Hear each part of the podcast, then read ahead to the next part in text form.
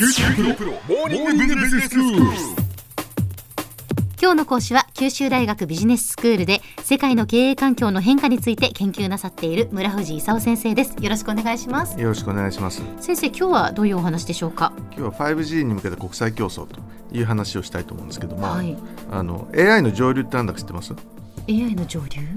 どういうことですか先生？あのね賢い AI とそうでもない AI を作ると賢い AI を時間をかけていろいろ勉強させてね。とてもその賢い AI がそうでもない AI にいろいろ命令するというパターンを作ろう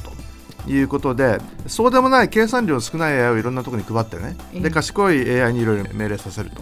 これはあの上流っていうやり方なんですよ。それで AI って、まあ、いろんなことできるんですけど、まあ、漢字を表現できないとかね、うん。不平等な判断できないとか、はい。いろんなことありますけど、えっと、AI 人材の育成にあのちょっと問題があるんですけども、はい。あの日本政府としてはね高校から、えー AI の理解に必要な確率だとか統計だとか行列をあの学ばせようということなんですけども、えまあ、大学の学部の後に修士とか博士ってあるじゃないですか。はいはい。それで修士をあの現在年間2800人くらいしか作ってないんですけどもあその AI を専攻するっていうことですね。AI を勉強する AI、えー専門の修士がええ。2800人くらいしかいないんですけど、はい。これをねあの25万人くらいにしたいと、まあ、大体100倍くらいなんですよ。ところが教える先生がどのくらいいるかっていうとその修士課程を持てる先生って日本に100人くらいしかいないんですよ。はい。でこれがボトルネックになってねうん。でどこから先生を持ってくるのかということで、まあ、人口大国もインドだとか中国あたりからねあの持ってこないと、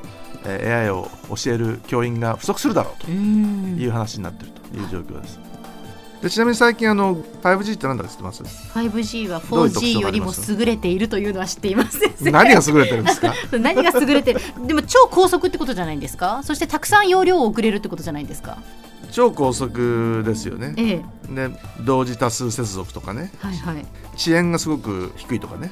ただあの光の速度で進めるのは300キロくらいっていうんでね。モバイルエッジコンピューティングあのエッジコンピューティングっていうのはクラウドコンピューティングの逆でね。その場でいろいろ処理するという話なんですけどうん。そうするとその場でねカメラで動画を撮ってそれがネットでいろいろ流通するとええ。いうようなことであの工場の現場なんかでねスマート工場を作るというやつに使われるんですよ。で NEC だとかパナソニックあたりがねスマート工場作りにあの今入ってるところなんですよ。で 5G 半導体と AI 半導体って何が違うか知ってます？何が違うんですか？まあねあの AI のために作った半導体と 5G のために作った半導体で結構違うんですよ。で、あの AI 半導体って言って NVIDIA だとかねインテルも今年やろうだとかクラウド上で Google とか Amazon がやるとかねいうこと言ってんだけどあの 5G 半導体ってことになるともうクアルコムとファーウェイしかダメだと。アップルはもうクアルコムから買うしねインテルはもう撤退発表して NVIDIA もあんまり名前が出てないんですよ。でそういう意味でもクアルコムとファーウェイの戦いに 5G じゃもうなってると。であの 5G 基地局の設置もね1万人あたり中国だと14.1機くらいあのもう基地局が導入されてるんだけどアメリカはね1万人あたり4.7機くらいなんですよ。中国はもうアメリカの5倍くらい基地局導入してるんですよ。そうですか。で6月にね4社に 5G 免許を交付したところなんですよ。でこれからあの中国であの 5G のあのマーケット始まると。で大体260兆円くらいのね経済効果があったり2000万人くらいの雇用が生み出されるという話になってるところなんですよ。え。で SEP って知ってます？えいいえ。スタンダードエッセンシャルパテント。標準必須特許ってやつなんですけど、はい。5G の SEP ではその34%中国持ってるということでね中国がダントツに進んでるんですよ。ほそれであのアメリカが焦っちゃってね中国にやられるわけにはいかんと、うん。5G と AI で負けたら一体将来はどうするんだということであの中国ファーウェイ封じに走ってるという状況なんですね。ええ。でアメリカ的に言うとあの中国メーカーだけじゃなくてね中国で作ってる製品を締め出したいと。このヨーロッパだとかね日本だとか韓国だとかいろんなところが中国で作ってアメリカに売ってくると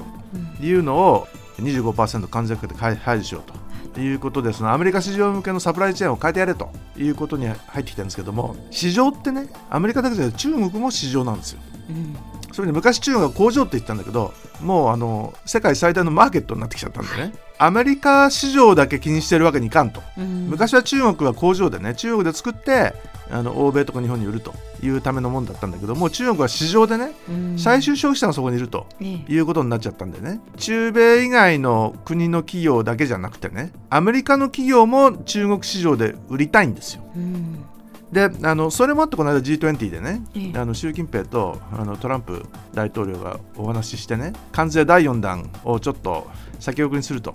いうようなことを言ったでしょ。それって裏にそのアメリカ企業が中国で売りたいと。あの 5G マーケットが今始まるところでねうん。その200数十兆円のあのマーケットが中国でありと。でそこに売らなきゃいかんということになってあのアメリカ企業は中国に売りたくてたまんないんですよ。うんでとりあえずあのえー汎用品を1000億円くらいまでにしとこうみたいなねあの話をしてるんだけどもうすでにそのアメリカが最大のあの市場だっていう状況がね変わってきてで中国がとても大きな市場を持ってさらに一帯一路で広げつつあるという状況のもとであのアメリカ市場対中国市場のその、えーもう両方を世界中の企業が捨てられないと。でこれ日本企業もヨーロッパ企業もそうなんだけどアメリカ企業ですらねもうアメリカ市場のことだけ考えてらんないという状況になってきてあの話はとても複雑になってきているうんという状況ですね。では先生今日のまとめをお願いしますえっと、5G の導入に向けた、ね、国際競争が、まあ、激しくなってきていると。であの基地局 5G 基地局ってのはファーウェイとノキアとエリクソンっていう3つの戦いだったわけですけど 5G 半導体ってことになるとねあの今クアルコムとファーウェイの戦いなんですよでアメリカはあの 5G におけるファーウェイとかね中国製品の締め出しに必死なわけですけど中国ではその 5G の導入で2030年までに260兆円のビジネスチャンスが出てくるというふうに見ていてで中国外企業まあこれはアメリカも含めてねアメリカ市場だけじゃなくてその中国市場にも売りたいということを達成するためにね一体どうするのかということでアメリカがその自分の市場の関税を使ったねあのサプライチェーン自分の市場に対するサプライチェーンのあの再構築にあの入ろうとしてるんでね。でそれに対して一般企業としてはアメリカ市場だけじゃなくて中国市場もあの両方なんとかしなきゃいかんという中であのできることにいろいろ制約があるんでね。どうしていいか分かんなくなってきてると。いう状況ですね。今日の講師は九州大学ビジネススクールで世界の経営環境の変化について研究なさっている村藤勲先生でした。どうもありがとうございました。ありがとうございました。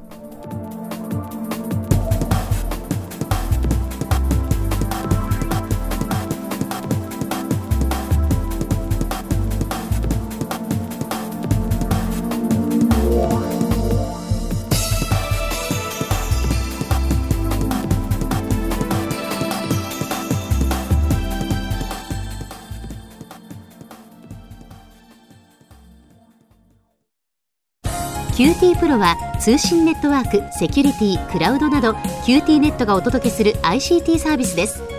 九州中に展開した光ファイバー網を基盤に一番身近なビジネスパートナーとして九州の企業自治体の皆様をサポートします。